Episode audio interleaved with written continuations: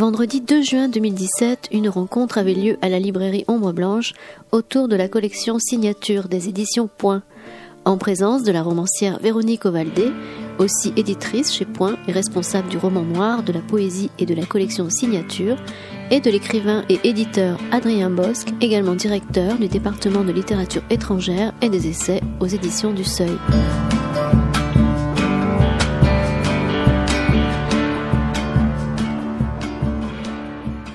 Bonsoir à tous. Euh, on était un petit peu en retard, on, s'est trompé sur le lieu de rendez-vous entre la salle de débat et le rayon littérature, donc on attendait Adrien à la librairie avec, Véronique. Donc ça y est, nous sommes ici. Euh, alors, une soirée autour de la collection Point Signature. Euh, qu'on avait évoquée quand Véronique était venue nous présenter son roman à la rentrée. on va dérouler cette rencontre en trois parties. D'abord sur la collection Point Signature à proprement parler, puis on abordera plus particulièrement Mordecai Richler, euh, édité aux éditions du Sous-Sol et également dans la collection Point Signature. Et après, on parlera de, du métier d'éditeur quand on est écrivain. Alors, si vous voulez intervenir pendant la rencontre, j'aimerais bien que ce soit peut-être sous la forme d'un dialogue avec vous aussi. Euh, N'hésitez pas à euh, intervenir, à nous interrompre si vous avez des, des questions à poser. Alors Véronique, euh, la collection Point Signature, est-ce que tu peux nous la présenter un, peu rapidement? Qu'est-ce qui fait que c'est une collection euh, différente des autres? Parce que et merveilleuse. Et merveilleuse. Euh, en fait, cette collection, elle existe depuis 2008.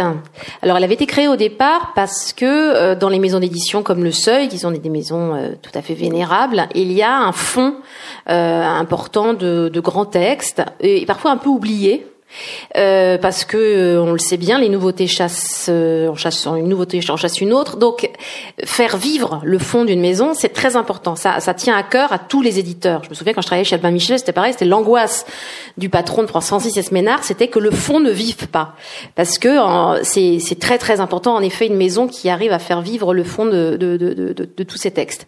Et du coup, cette collection avait été créée pour cette raison, pour les mettre, les remettre en lumière et, euh, et aussi avec l'idée de justement de signature, l'idée qu'en fait c'était euh, de grands noms de la littérature euh, qui alors c'est pour ça qu'au début ils ont commencé je crois que le premier c'était Faulkner. Euh, il y avait Joyce Carol Oates il y avait euh, il y avait Theodore Dreiser il y avait bon il y avait il y avait plein de textes comme ça qui étaient Parfois, c'était pas leur texte le plus important. Vous imaginez bien que Faulkner, en général, il n'est pas au seuil, mais il y en avait un, Moustique, par exemple, et du coup, en effet, c'était important de le remettre en avant. Et simplement, ce qui s'est passé, c'est que moi, quand je me suis occupée de cette euh, collection en 2012, j'ai préféré, j'ai voulu en fait qu'elle se déploie un peu différemment. C'est-à-dire, je me suis dit bon, c'est très bien de, de, des livres, euh, comme je disais tout à l'heure, des livres un peu moins importants de, de, dans l'œuvre d'un auteur, mais parce que de toute façon, comme c'est dans l'œuvre d'un auteur, c'est ça reste quelque chose de, euh, de fondamental dans son dans son dans son trajet, dans son travail. Mais ce que j'ai voulu faire, c'est surtout aussi reprendre des livres qui étaient eux euh, des titres qui étaient eux fondamentaux dans la dans la dans dans l'œuvre du de, de l'auteur.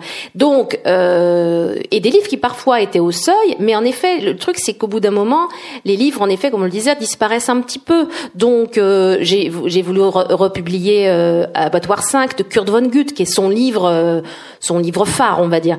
Euh, on a republié on a publié euh, Scarmetta avec une ardente patience on a publié La pianiste de Gélinek et donc c'était cette idée qu'en effet il y avait un livre euh, parfois qui me semblait moi très très important à remettre en lumière. Alors c'est pour ça que c'est moins une, collection finalement qu'une bibliothèque. Euh, euh, comment dire euh, avec des enfin une bibliothèque élective en fait. C'est un peu ça. C'est une bibliothèque euh, euh, avec des, des, des livres qui sont qui me semblent moins importants qui des livres amis en fait en quelque sorte. Et j'ai envie de les faire les faire lire et du coup de les de, de refaire passer le, le, le, le, enfin ce, cette envie vers vers les libraires et les lecteurs. Alors ça a fait ça vraiment avec Bernanos. On disait tout on en parlait tout à l'heure. Bernanos il était plus au seuil depuis très longtemps.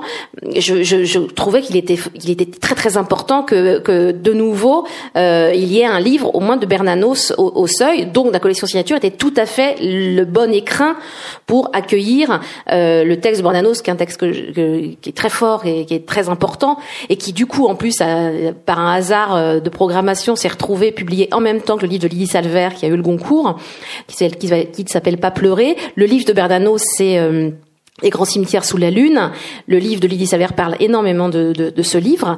Et euh, tout ça veut dire, pour dire, c'était pour moi un livre très important de Bernanos. C'est important que Bernanos revienne au seuil, soit là, soit présent, donc dans, dans cette, dans cette collection. Là récemment, euh, on a publié. Euh, alors, il y a le livre de, de, de Mordecai Richler qui, qui, est sorti il y a pas très longtemps, mais il y a aussi un livre de Maurice Ponce, parce que pour moi, Maurice Ponce, je suis convaincue, c'est un grand écrivain français que euh, qui n'est plus très très euh, visible en fait mais ça c'est lié à des politiques éditoriales c'est lié à c'est lié au fait que c'était un vieux monsieur qu'il est mort l'année dernière et que Bon là, on a un petit peu oublié euh, parfois euh, qui était Maurice Ponce. Euh, donc, je, il y a un côté, euh, euh, j'allais dire partisan, militant là-dedans. C'est que Maurice Ponce, j'avais écrit des articles dans Le Monde sur lui, et, et dès que je, voilà, ici il y a quelque chose qui me semble comme ça important de, de passeur, mais c'est le métier tu fais. Enfin, c'est le métier que tu fais aussi. Enfin, cette idée quand même, il faut, il faut quelque chose qui te semble important, mais dans toute cette, la, la, la, la, modestie de ta subjectivité. Enfin voilà, c'est toi qui penses en effet que c'est important, mais tu es un lecteur tu as un lecteur comme les autres, tu lis beaucoup et, tu es prêt et tu as la possibilité de faire lire ce texte. Et ça, ça me semblait en effet euh, euh, les raisons pour lesquelles on, je choisis euh, Maurice Ponce, euh, de mettre Maurice Ponce dans la collection. Et il y a euh, l'avortement de Richard Brotigan, qui est pour moi un écrivain tout à fait passionnant de, la de la de la Beat Generation. Enfin, c'est le dernier des beats, des d'ailleurs. Et et Brotigan, il y avait un livre au seuil et c'était le premier d'ailleurs qu'ils avaient publié dans les années 70, qui s'appelle L'avortement. Et, euh, et, en fait, ça me semblait en effet très important de le republier en, en, en signature. Et à chaque fois, le principe, c'est que je demande, si c'est possible, à un, un, un, écrivain contemporain d'accompagner le texte et d'être de le préfacer, parce que parfois c'est des textes quand même qui sont un peu seuls parce qu'on les a un peu oubliés. Par exemple, je, je me suis, j'ai publié deux livres de Heinrich Böll. Je trouve que c'est un écrivain mais injustement oublié. J'ai l'impression qu'il y a eu Gunther Grass et, Heinrich Böll en même temps. Ils ont d'ailleurs tous les deux eu le Nobel, me semble-t-il. Et, et Böll, on l'a un petit peu oublié, alors que Gunther Grass est resté un auteur, euh, un auteur encore qu'on lit beaucoup. Et, et, et quand j'entends qu'on va peut-être arrêter de publier Heinrich Böll parce que ça se vend plus beaucoup, et, voilà, et je me dis mais c'est le moyen, c'est le bon endroit en fait, une collection comme signature pour le remettre en avant. Je demande à, euh, alors je sais plus à qui j'avais demandé, si c'était à Philippe Claude je crois. Et puis il y a un autre que j'ai publié de Beul, euh, c'est Thierry S qui a écrit la préface. Je leur en parle et, euh, et ils s'enthousiasment parfois, très souvent parce que là, ils le font que s'ils sont enthousiastes. Et sinon, ça arrive aussi dans l'autre sens, c'est-à-dire que c'est un, un, un, écrivain qui va me parler d'un livre, comme euh, Mathias Sénard qui m'avait parlé du Coq Rouge euh, de Bulatovic, qui était plus du tout disponible, qui était un livre du Seuil d'ailleurs, mais que, qui, était euh, bouquin des années 60. Et il me dit, ce livre, c'est l'un des livres les plus importants de ma vie c'est assez tentant d'aller jeter un œil. Donc, je retrouve le bouquin, je lis, je me dis waouh, c'est extraordinaire. Et donc après, j'ai demandé à Mathias, je lui dis bah euh, évidemment, est-ce que tu peux accompagner le livre? Donc ce qu'il a fait. Donc ça, ça marche un peu dans les deux sens. C'est aussi ce que je sais qu'ils aiment.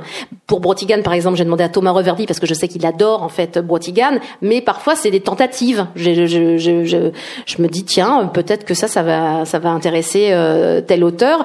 Et assez, euh, enfin disons, c'est très majoritaire. Ça, ça fonctionne en fait. C'est, assez marrant. Ils sont plutôt contents, en plus de, de parfois de, de, de rencontrer un auteur euh, qui ne connaissait pas. Par exemple, Valérie Zinati a écrit la préface de Pont elle avait jamais lu Maurice Ponce. Elle savait qui était Maurice Ponce, mais elle l'avait jamais lu.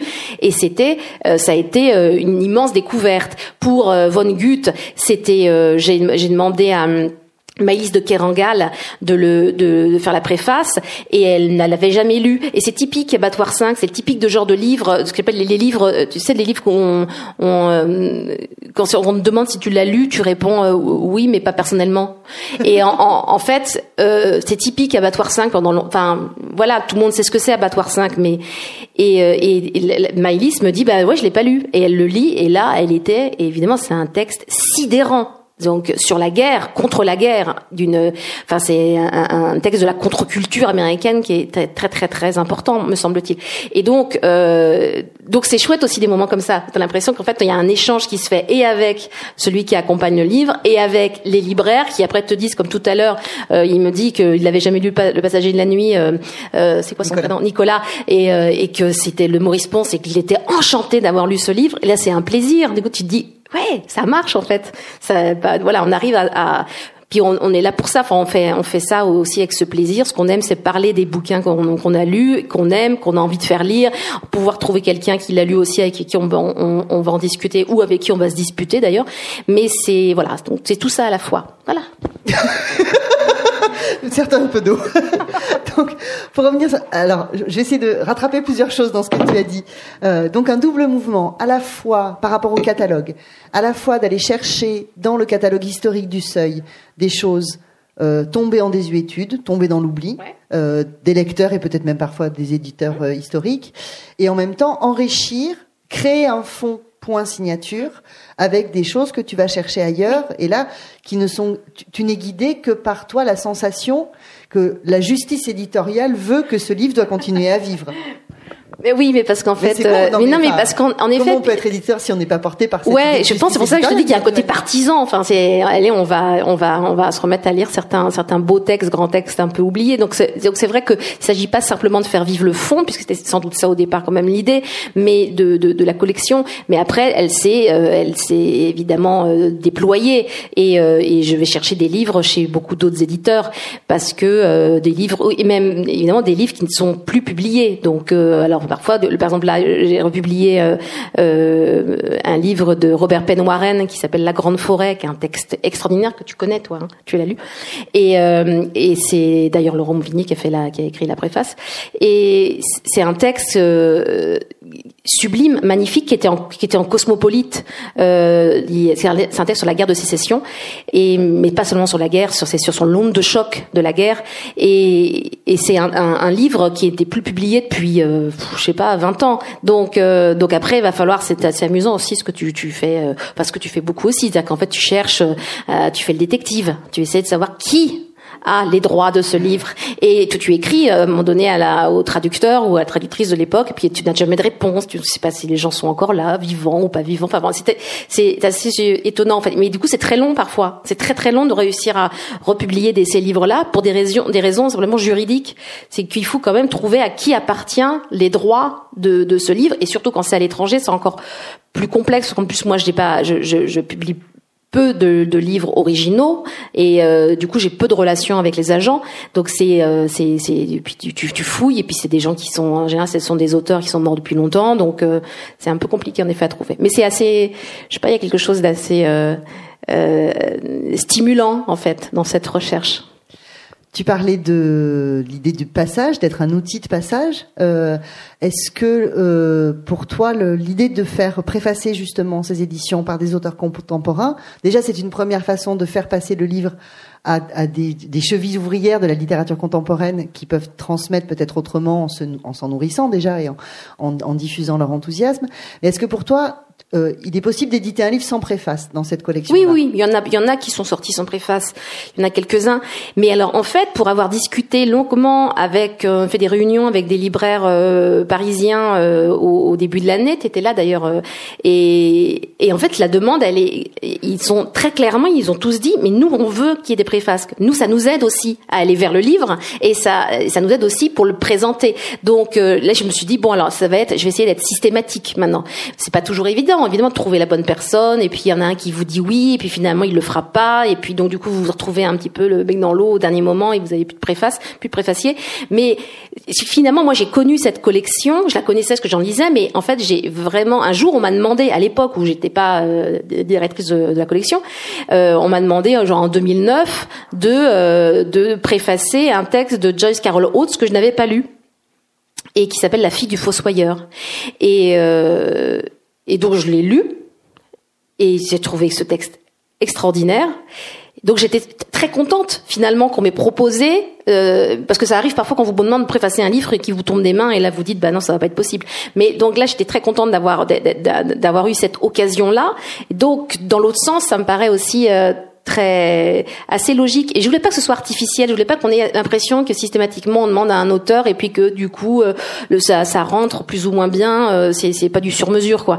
Et en fait finalement je me rends compte en, en discutant avec les libraires que pour eux c'est très important aussi d'avoir cet accompagnant supplémentaire on va dire.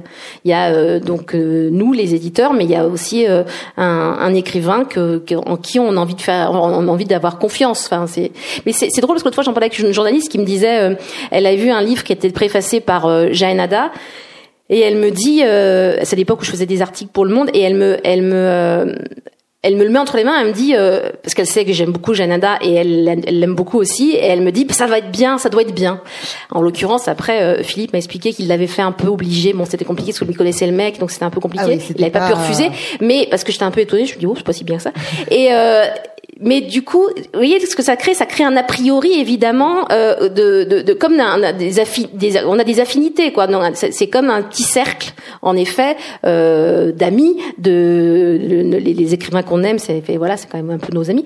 Et, euh, et, du coup, euh, c'est, je me suis dit qu'en effet, il fallait continuer ça et le et le faire avec même plus de encore plus de rigueur, plus de systématisme. Alors il y a une particularité dans cette collection qu'on abordait euh, tout à l'heure en discutant, c'est que euh, il ne doit pas y avoir plus de deux titres du même auteur publiés? Non, c'est pas vraiment. Enfin, en fait, moi, je déteste les contraintes comme ça. Je trouve ça n'a pas de sens. Puis, tout le monde s'en fout. C'est-à-dire que le libraire s'en fiche, le lecteur s'en fiche, qu'il y en a deux ou trois. En fait, je me dis, tu vois, il y a deux Bulls, il y a euh, deux Oates, je crois, il y a, il y a deux ou trois Wolf.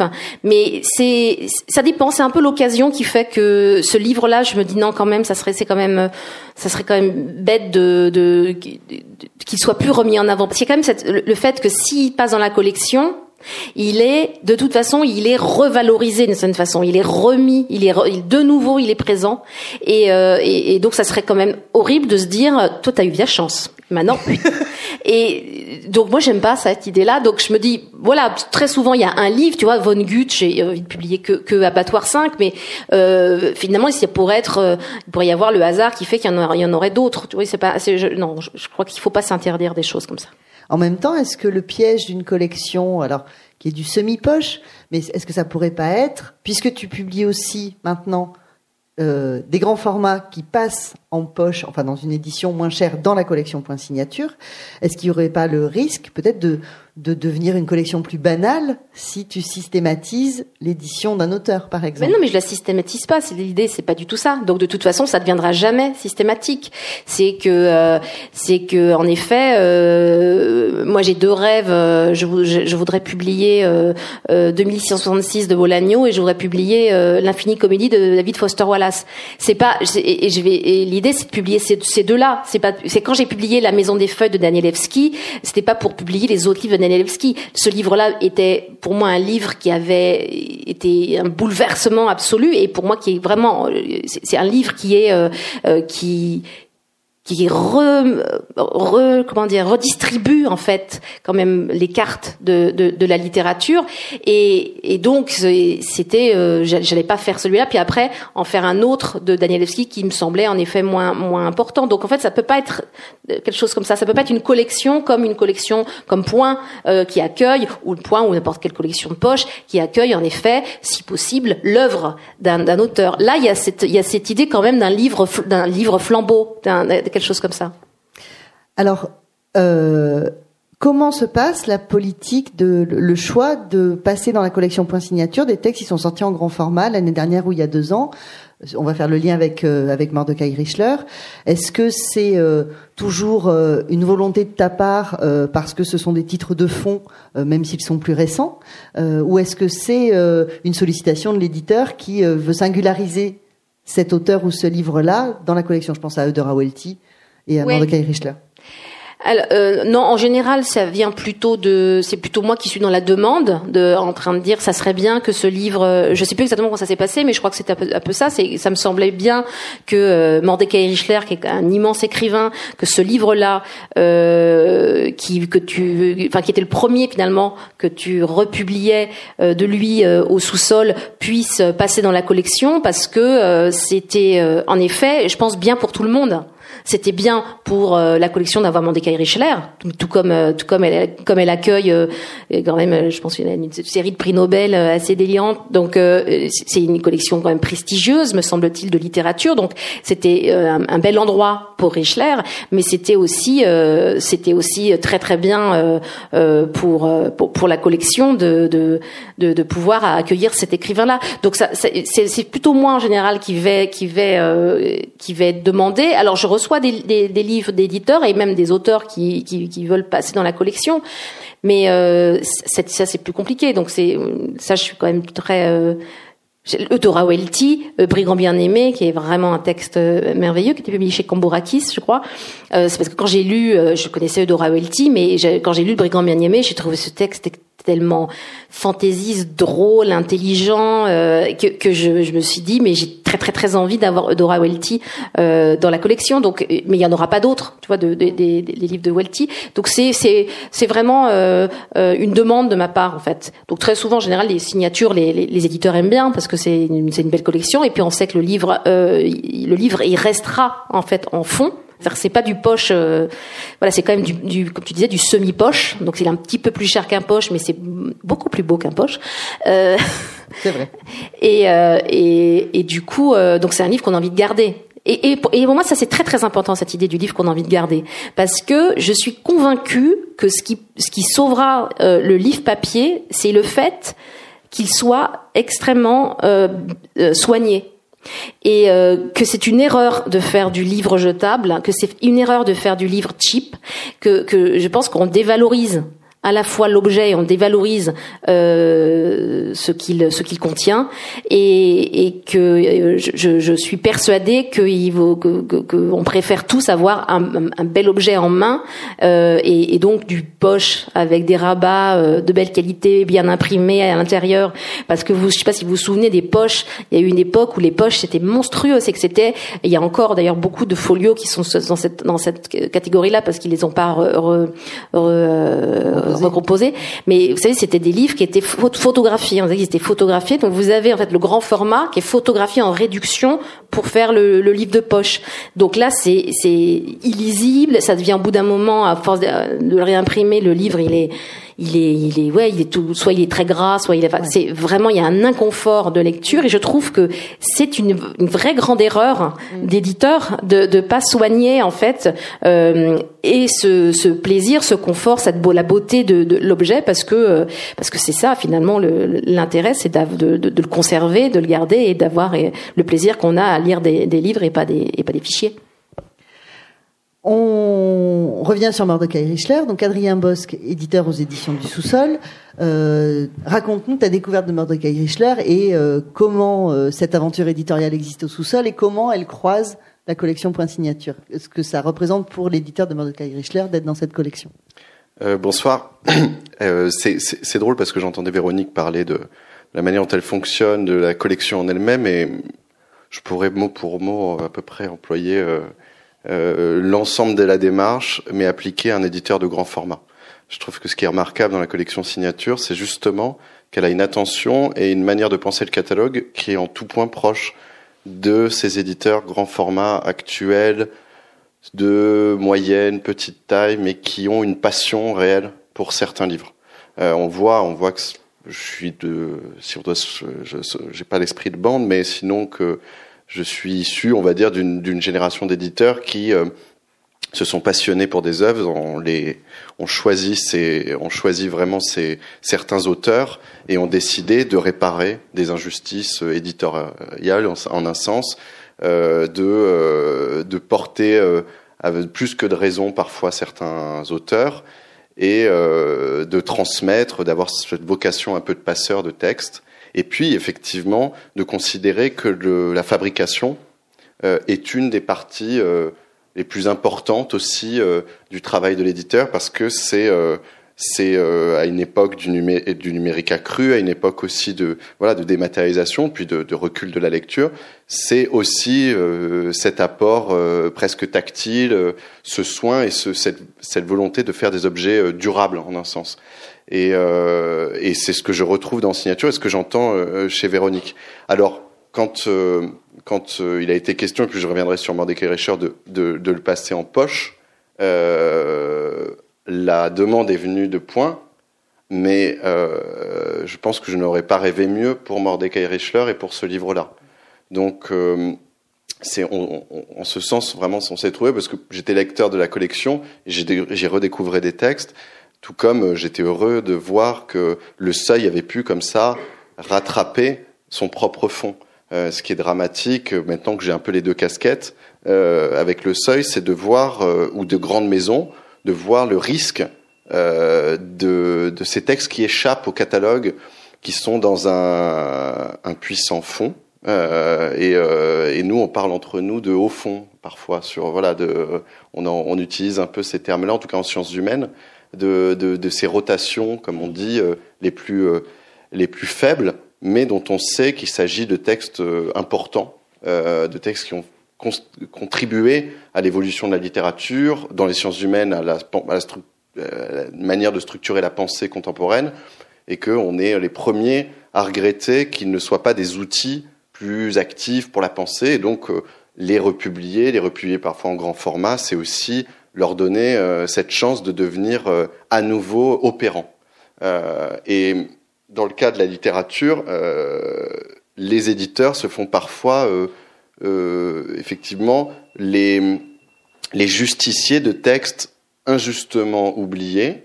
Parfois, ils ont eu leur vie en grand format, parfois euh, la vie n'a pas existé même en grand format et euh, l'auteur, euh, voire l'auteur est absolument inconnu en France et jamais publié. Ce qui arrive, on a édité récemment, et c'est un peu la vocation des éditions du sous-sol, qui se font fort de publier une forme de littérature dite de non-fiction, mais aussi sur les romans, d'aller chercher ces pépites qu'on qu'on a dans les, les, catalogues, les catalogues d'agents, et parfois quand on leur écrit, euh, ils sont les premiers à découvrir qu'ils ont même euh, ces auteurs au catalogue, et, et, et, c'est assez drôle souvent. Euh, c'est terrifiant voilà. quand même cette idée-là. De. Non, non. Euh, si, c'est terrifiant. C'est terrifiant pour les auteurs. T'imagines ah, pour les mais, auteurs, oui. Donc ça veut dire que même ton agent, il sait même plus que t'existes. parce qu'imaginez là. Mais parce plus... que parce que je pense qu'ils n'ont jamais de contact avec l'auteur lui-même, oui. puisqu'il s'agit de fonds de maisons d'édition qu'ils récupèrent, parce qu'on a affaire à des agents qui sont les agents de maisons d'édition pour l'Europe. Euh, donc ils ont d'un coup un catalogue, le catalogue complet d'une maison d'édition. Euh, et simplement ils sont des interlocuteurs de contrat, pas plus que ça. Euh, et ils ne vont pas défendre le texte. Maintenant, ils ont compris qu'il y avait un attrait euh, euh qui n'était pas limité qu'à la France pour ce type de texte. Il y a quelques cinglés éditeurs. Voilà, qui... mais c'est assez mondial le, le, mouvement de cinglés, c'est-à-dire que aux États-Unis, vous avez une maison comme la, bah, qui est la, la, maison issue en fait du journal de la New York Review of Books et qui republie des classiques et, et j'ai rencontré donc le, le, le cousin cinglé d'Amérique euh, et qui euh, se met à publier Victor Serge, se met à publier euh, euh, Giono pour saluer Melville aux États-Unis, euh, des choses que même en France, on ne, et à, à, mon grand regret, on ne publie pas en poche comme pour saluer Melville. Euh, oui, je crois qu'il. Après, pas demandé. Il y a des, il y a des, j'aimerais beaucoup euh, publier euh, Giono euh, dans la collection, mais je, il y a des maisons comme ça, je, je sens un petit peu réticentes. Et, euh, et, la New York Review of Books fait ça. Là, aux, euh, en Espagne, par exemple, vous avez euh, une autre qui s'appelle Libros de Astéroïdes et qui fait le même travail. On se voit des cousins comme ça de, de, oui, de, un peu de, de mineurs, de mineurs de fond et et, par exemple, Edouard Lewis Valland, très récemment, est un auteur comme ça qui n'était absolument pas connu en France et, pas même publié, à part un titre dans les années 80, à l'occasion d'un film. C'est souvent ça. Quand il y a un film aux États-Unis, d'un coup, l'édition arrive en France. Eh bien, pour revenir à Mordecai Richler, Mordecai Richler, c'était l'injustice et le, pour moi, le espèce de d'incompréhensible manqué de l'édition française. C'était l'auteur qu'on savait euh, immense auteur, euh, mais qui avait été euh, qui avait été maltraité vraiment par d'abord de, de mauvaises traductions, faut dire les choses telles qu'elles sont, c'est-à-dire que les premières traductions ont empêché une lecture du, texte, une première lecture déjà. Ces, traductions étaient des traductions qui sont liées à, à la position qu'ont sans doute les éditeurs français vis-à-vis de la littérature francophone élargie et euh, dans ce cas précis euh, euh, de la traduction et du fait qu'ils sont un peu maîtres en la matière. Et dans le cas de Mordecai Richard, on avait affaire à un, un auteur qui était quoique picaresque, quoique inscrit dans le monde, parle toujours à la fin d'une seule rue, qui est la rue Saint-Urbain, qui est le quartier du Mile End, le quartier juif de Montréal, et qui en revient toujours à ce petit coin de terre euh, qui définit sa littérature, qui définit son monde. Et si on ne connaît pas ce coin-là, si on ne sait pas à peu près comment il fonctionne, euh, on a les plus grandes difficultés, je pense, à transmettre le texte, mais aussi à le traduire. Ça ne veut pas dire qu'il faut trouver un traducteur de la rue Saint-Urbain, mais ça nécessite une certaine forme de modestie du traducteur français d'aller chercher aussi euh, quand il ne comprend pas quelque chose et quand il est un petit peu perdu dans le texte. Non, c'était pas des traducteurs, c'était pas des traducteurs euh, québécois du coup qui le, enfin tu vois ce que je veux dire, c'est comme c'est comme il est canadien, hmm. euh, c'est les traductions, elles, elles, elles passaient pas d'abord, tu vois. Euh, non, les, premières, enfin, l'histoire de Mordecai Richard est compliquée parce que les premières traductions étaient françaises parce que Mordecai Richard était haï en son pays. Ah oui, euh, Mordecai Richler est un, pour les Québécois, est considéré comme un raciste anti-francophone. Il, il haïssait les Français, euh, mais il haïssait les Français euh, de Montréal.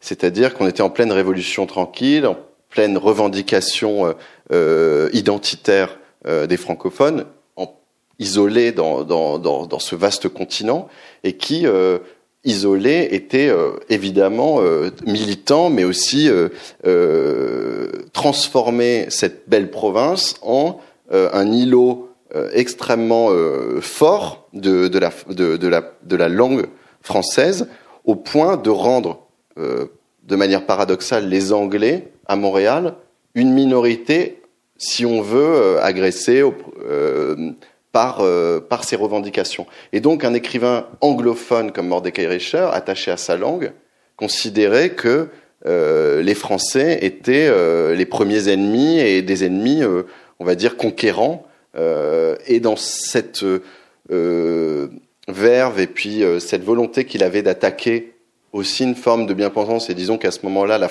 le, le, les francophones étaient vraiment en pleine puissance, et on voit dans sa littérature qu'il attaque absolument tout le monde, c'est-à-dire qu'il attaque sa propre, sa propre communauté, comme il attaque absolument, enfin personne n'a grâce à ses yeux, mais c'est un mouvement d'ensemble, une verve un peu, un peu célinienne en soi, mais qui euh, s'arrête euh, s'arrête à la description fidèle aussi de, de, de cette idée de l'humain trop humain. Il est toujours dans, ce, dans, dans cette condamnation, mais il se condamne lui-même à chaque fois. Donc c'est ce qu'il c'est ce qu'il sauve d'une certaine manière. Donc euh, il est allé jusqu'à publier dans les années 70 un pamphlet qui s'appelait euh, Français aux Français et qui était vraiment une déclaration de guerre aux Français ou pardon, francophone. Et donc, euh, ce texte a empêché l'existence réelle de Mordecai Richard dans la communauté francophone, donc les traductions au Boréal ou les traductions dans les maisons d'édition euh, québécoises. Et, euh, mais il était immensément connu au Canada, euh, aux États-Unis un peu, en Angleterre, où il est effectivement un des classiques qu'on publie en Penguin, et et c'était ça l'intuition qui est la mienne, je ne sais pas non plus être trop long, en Italie, c'était donc, entre guillemets, pas une question de langue, le fait qu'il ne soit pas connu en France ou dans d'autres pays, ça n'était pas, disons, une difficulté à le transmettre, à le traduire, puisqu'en Italie, c'est un auteur aussi important que Roth, que Solbello, et que euh, euh, vous allez dans n'importe quelle librairie euh, en Italie, vous avez même des, des, des, des, voilà, des, les étagères avec les presque. Non mais j'ai une photo où c'était euh, absolument incroyable. Il y avait vraiment une table. C'était voilà une Philippe Roth euh, aussi important que Philippe Roth. Et ces, traductions qui avaient existé en fait chez Kalman, qui avaient existé chez euh, Albin Michel euh, ou ou chez Phébus, toutes n'étaient pas mauvaises, mais la plupart et surtout Solomon Gursky et un peu Barnet étaient erronées. Euh, avec de vraies erreurs euh, qui euh, correspondent. Alors, parfois, les, Québécois ne pouvaient pas lire les traductions parce qu'effectivement, il y avait, euh, je sais pas, par exemple, c'est pas très important, mais vous savez, il y a le fascination du hockey, euh, l'importance du hockey au, Canada et aux États-Unis, et ils appellent le, disons la, Ligue des Champions, c'est la, Stanley Cup et la Coupe Stanley, et euh, dans la traduction, c'était la cuillère Stanley, euh, qui était, euh, je ne sais pas comment il en était venu là, mais c'est pas très important ça. Encore, on peut se dire bon, ça change pas le sens, mais c'était à peu près partout. Il y avait même des, des, des, des des noms qui étaient changés, euh, des passages entiers qui étaient coupés. Euh, mais ça, tu as connu ça pour d'autres livres. Euh, et euh, aussi, euh, c'est un peu comme si quelqu'un écrivait un roman sur Paris, pour en revenir à la rue Saint-Urbain, et ou sur Toulouse, mais dans le cas de Paris, nous expliquerait, il est allé chez Le Lip, en passant par le rue Saint-Germain, par la rue Saint-Germain et en prenant le, le boulevard Saint-Benoît. Euh, donc tout, c'est-à-dire de tout, mélanger, euh, de, rendre tout, euh, tout obscur. Et donc Solomon Gursky, qui se doit en fait de faire partie de ces textes qui permettent à un auteur de connaître un large public, parce que c'est des textes flamboyants, c'est le chef-d'œuvre d'un auteur, l'aboutissement de son écriture, comme euh, la version de Barnet, qui en France s'appelle Barnet tout court, je crois. Le monde, de Barnet, le monde de Barnet oui. Euh, et euh, ont été obscurcis. Alors, euh, le monde de Barney était, était, un peu plus lu que les autres parce qu'il y avait eu un film avec avec Dustin Hoffman. Donc, j'étais moi en tant qu'éditeur attristé que que ça soit pas que Mordecai Richard soit pas connu pour voilà et donc on se met bien en tête à ce moment-là. surtout, on se dit est-ce que est-ce que l'occasion va se présenter d'abord? Quand elle se présente, est-ce qu'on est à la hauteur? J'avais cette discussion l'autre jour à propos de Robert Coover avec un éditeur. Il me disait, je ne ferai jamais Robert Coover, qu'il adore, tant que je ne serai pas sûr que je pourrais réussir mieux Robert Coover que Le Seuil, par exemple, et Fiction et compagnie. C'est-à-dire de ne pas être euh, euh, dans une juste euh, considérer que son, son, catalogue est une extension de son ego et que c'est bien d'aller mettre euh, des petites coupes qui brillent, euh, mais non de considérer qu'on va euh, non les, les, le, agrandir voilà, une vraie responsabilité d'éditeur qui est réelle à ne pas euh, continuer à enterrer un auteur, justement. Parce que le rater, encore une fois, c'est... C'est l'enterrer définitivement. C'est l'enterrer définitivement. Donc j'entends, en fait, pour moi, tous les contrats de Mordecai Reicher étaient au même, enfin, étaient éparpillés, mais avec des contrats en cours. Et puis, euh, j'ai un, bon ami au Canada qui est, le patron du Boréal, qui s'appelle Pascal Assatiani, qui est un ancien du Seuil, et euh, c'est le diffuseur aussi des plupart des éditeurs euh, du Seuil au, Canada. Et donc, quand on est éditeur, on le connaît parce que c'est aussi une relation de, travail. Et puis un jour, on, on, se parle au téléphone à propos des publications, et puis il me dit ah, Je suis vraiment content, je réalise enfin mon rêve. J'ai récupéré tous les contrats de Mordecai Richler et je lance la retraduction complète. Euh, je, lance l'œuvre complète de Mordecai Richler avec deux traducteurs canadiens euh, francophone, mais avec une vocation euh, univers, universaliste vraiment de, de, ne pas remplir le livre de québéquisme, mais de viser un lectorat large. Et il m'en parle comme ça, mais sans savoir vraiment ma passion pour l'auteur. Et donc, je lui explique la passion, puis je lui dis, mais il faut qu'on en reparle. Et, et, la chance était plutôt de mon côté. J'avais un voyage prévu au Canada deux semaines plus tard. Et donc, j'avais quasiment préparé les contrats. Euh... Avant, on en parlait vraiment? Oui, ah, voilà. Ah oui, c'est bien d'être prudent. Euh, mais on avait, il avait compris, je pense, au téléphone, que la chose allait arriver. J'ai réfléchi à la manière dont je pourrais installer Mordecai Richer avant aussi. Euh, on parlait de la fabrication.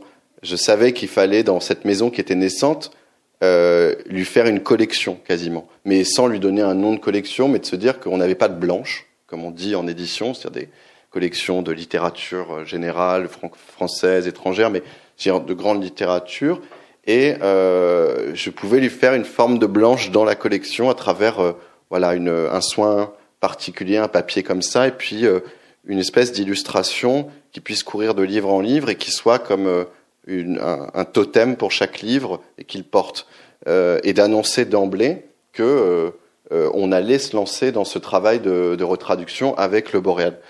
Et, euh, et puis j'étais persuadé que que j'allais euh, j'allais je pense j'étais persuadé de ne pas m'économiser pendant à peu près six mois avant la sortie, jusqu'à agacer à peu près toute la profession, allant des journalistes aux libraires, euh, aux autres éditeurs même, les forçant à être eux-mêmes des passeurs du texte, euh, parce que on n'a pas, euh, on n'a pas une, des, centaines de chefs-d'œuvre à, à, transmettre, ou alors c'est qu'on, ou alors c'est que le mot n'a plus de valeur et, euh, et qu'on peut quasiment menacer à ce moment-là que si euh, euh, s'il n'est pas en une du truc, euh, c'est juste un crime et qu'ils savent pas lire. Voilà. Euh, et une cartouche qu'on peut pas utiliser à tous les coups. Non. Mais là, je me suis dit que c'était le bon moment pour la maison pour utiliser cette cartouche avec ce livre-là, qui était vraiment un, un livre que j'aimais profondément parce que dans l'œuvre de Mordecai Richer, c'est la toute fin de son œuvre et euh, on sent l'homme qui arrive au bout, euh, espèce de maîtrise technique de son art, et qui là déploie tout dans un roman euh, monde, picaresque, où il ose une généalogie éclatée, euh, une chronologie fantasque, des allers-retours, une espèce de, de, ligne conductrice comme ça à travers une figure de narrateur qui est son double inversé, euh, aussi obsédé, alcoolique, euh, euh, renfermé et en même temps perdu que lui, et qui va se porter comme ça à transformer le Canada en un, roman, en un immense roman d'aventure. Et ce livre-là, voilà, arrivé au Canada, en allant chez Pascal Assatiani, je lui ai dit je ressors pas du bureau tant qu'on n'a pas, non pas signé, mais tant qu'on s'est pas accordé à peu près sur le fait qu'il n'y aurait pas d'autres éditeurs et que ça serait comme ça. Et, euh, et, et ça s'est bien passé. Voilà. Le... Sous la menace. Sous la menace. Et la menace a perduré pour à peu près tous les corps de métier jusqu'à la sortie. Mais c'est bien accepté quand la, je crois quand la passion est vraiment là. Quand, c'est considéré comme sincère, euh, que ce n'est pas un coup éditorial, comme on peut dire, et c'est fréquent, même dans le, les, les, retraductions, ça arrive, euh, mais qu'on sent que ça a une importance personnelle euh, mais personnel, euh, comme tu le disais, de justice partiale. Euh, on fait justice euh, et, et, on peut être et sans tomber dans l'espèce de, de, de, de, côté un peu peut-être facile de voilà de cette histoire et sans, et sans faire du storytelling.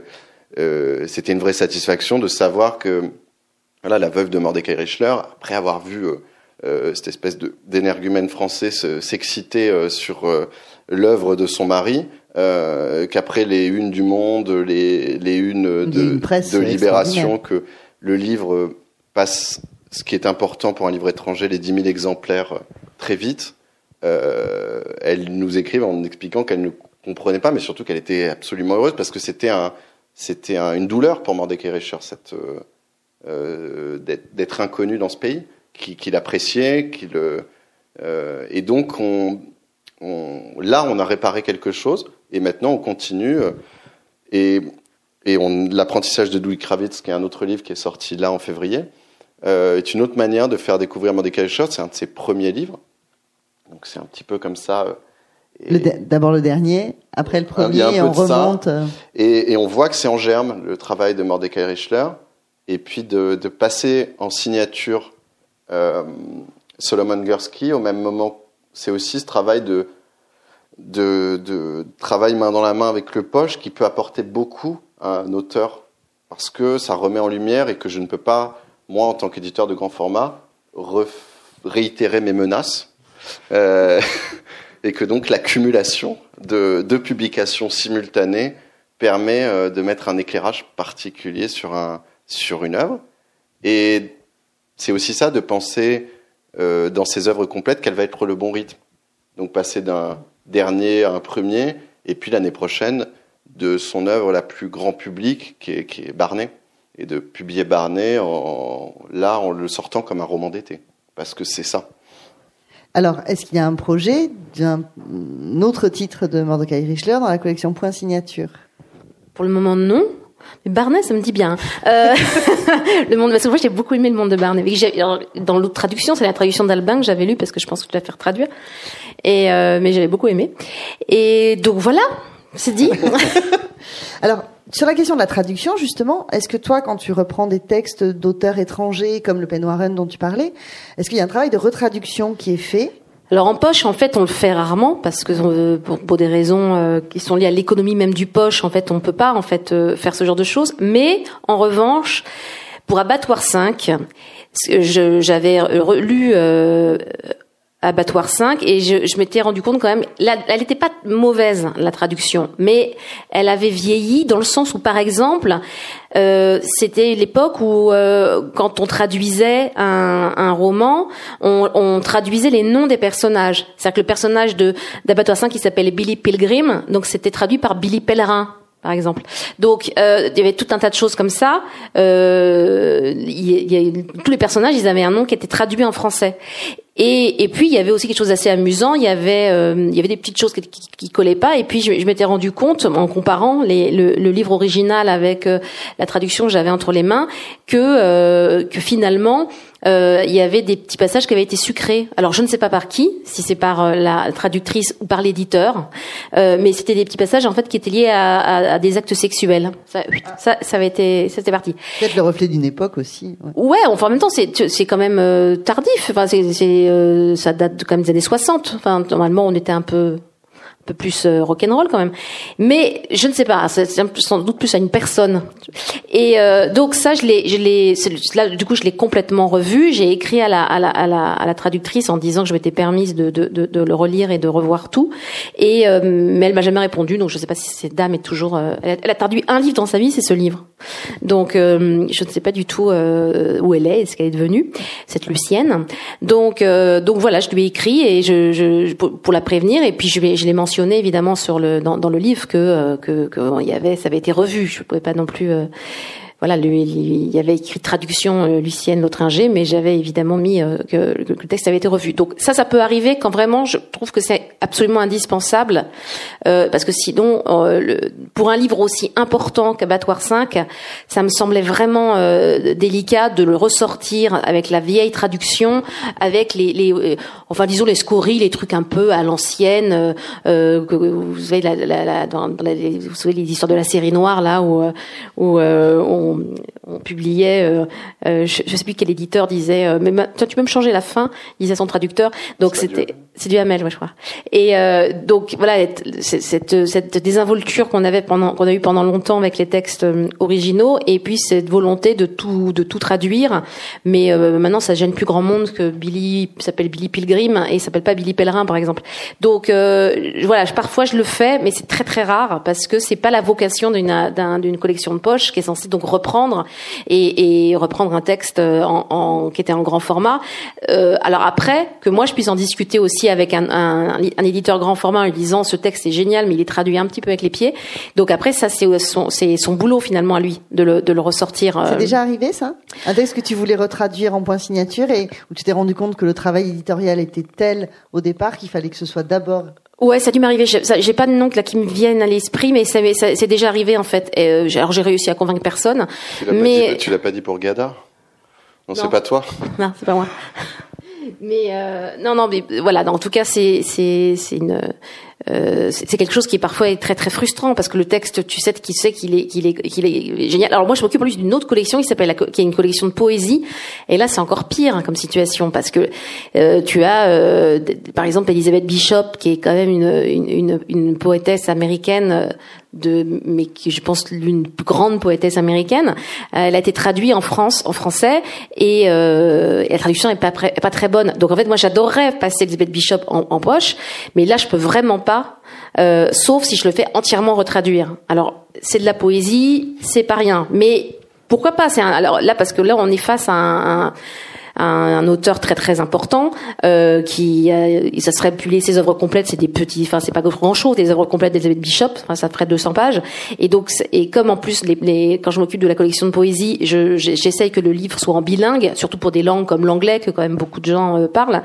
Euh, évidemment si c'est en je sais pas quoi en lituanien ou en japonais je, sais, ça me semble pas toujours indispensable de de, de, de le mettre en, dans la langue originale. Mais sinon euh, pour quand c'est de l'italien de l'anglais l'espagnol j'essaie que ce soit qu'on ait en, en, regard la version originale. Donc ça, c'est vraiment difficile d'arriver avec une traduction qui est pas très bonne. Donc ça m'arrête très souvent ça. C'est beaucoup plus souvent pour la poésie que pour les que pour les romans.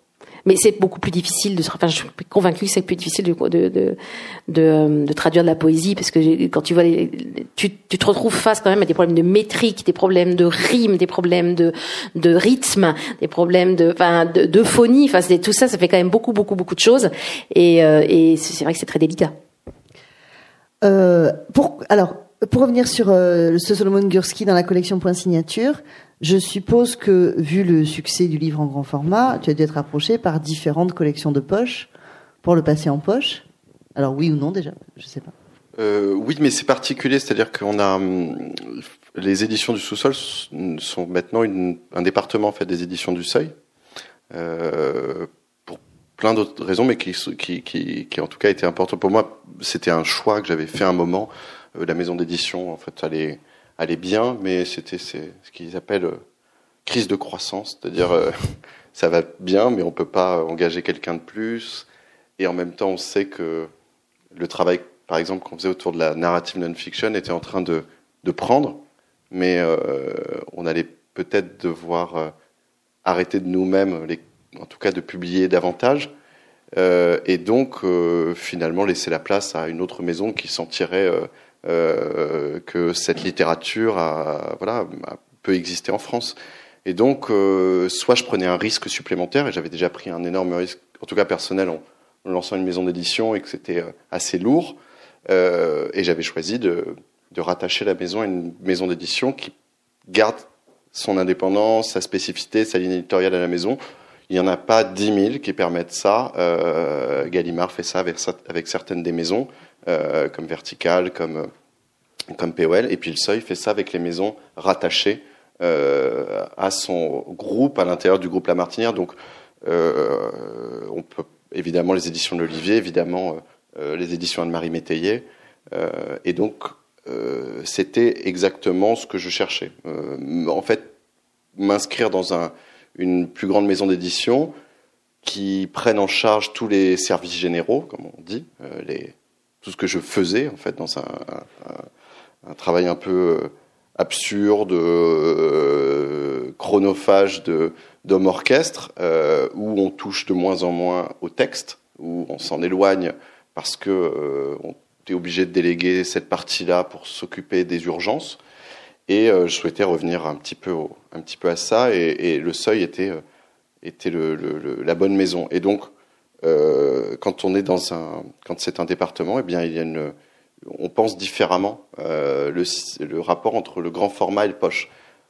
On, a cette possibilité parce que le, point est une filiale du, du, seuil, de considérer que dans l'économie générale de ce livre-là, eh bien, il a deux vies et que la vie naturelle de ce livre-là, c'est en point.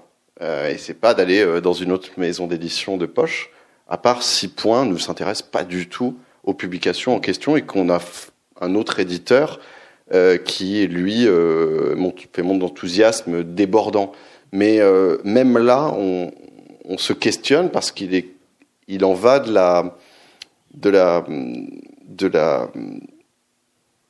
la, vie même du livre dans la maison, de on se fond, et qu'au bout d'un moment, si on passe en poche dans d'autres maisons, on prend le risque aussi de perdre de vue les contrats et euh, un moment de se retrouver avec un livre qui nous échappe 15, 20 ans après. Donc il y a aussi ce risque, et c'est parfois la raison pour laquelle certains éditeurs sont très, euh, voilà, ont beaucoup de mal à, lâcher certains livres. C'est aussi le risque d'oublier ces livres-là une fois qu'ils sont en poche chez un autre éditeur. Et donc euh, le système de passage grand format poche, il est, euh, il est quasi, voilà, il est quasi automatique, naturel. Mais ce qui est bien avec Point, c'est qu'on a face à nous des éditeurs. Là, je disais Véronique était pour moi un éditeur euh, de grand format. C'est pas au sens d'une hiérarchie, c'est deux, euh, deux vraiment métiers différents, mais elle l'applique comme, un, comme une éditrice de grand format, je trouve. C'est-à-dire presque de porter ces textes en considérant que là, ils ont presque une première vie. Euh, et, et, là, on a des interlocuteurs aussi chez Point qui, qui ont cet enthousiasme-là, que ce soit au policier, que ce soit au, au, pour la non-fiction. Et donc, on, on, dialogue autour des textes, on essaye de trouver les meilleures manières de mettre en avant, de, de sortir, de sortir les livres, d'ajouter des préfaces, de, de, de, de, demander aux auteurs des, des textes inédits. Donc, c'est ce, ce, travail-là, il est de travail de, de maison d'édition comme le Seuil, enfin qui, qui fonctionne pour l'ensemble de ses publications comme ça, avec Point Théma pour les sciences humaines aussi. Euh, Adrien, Véronique, merci beaucoup Eh pour ben, cet merci. entretien. Merci à vous. Merci. Merci, Les livres de la collection sont présentés euh, devant la, la- juste à la, la sortie de la librairie, si vous voulez les regarder. C'est vrai que la fabrication est magnifique. Ça, c'est un très beau travail, très belle couverture, toujours, et un très beau travail de fabrication, et puis des textes magnifiques à découvrir aussi. Merci.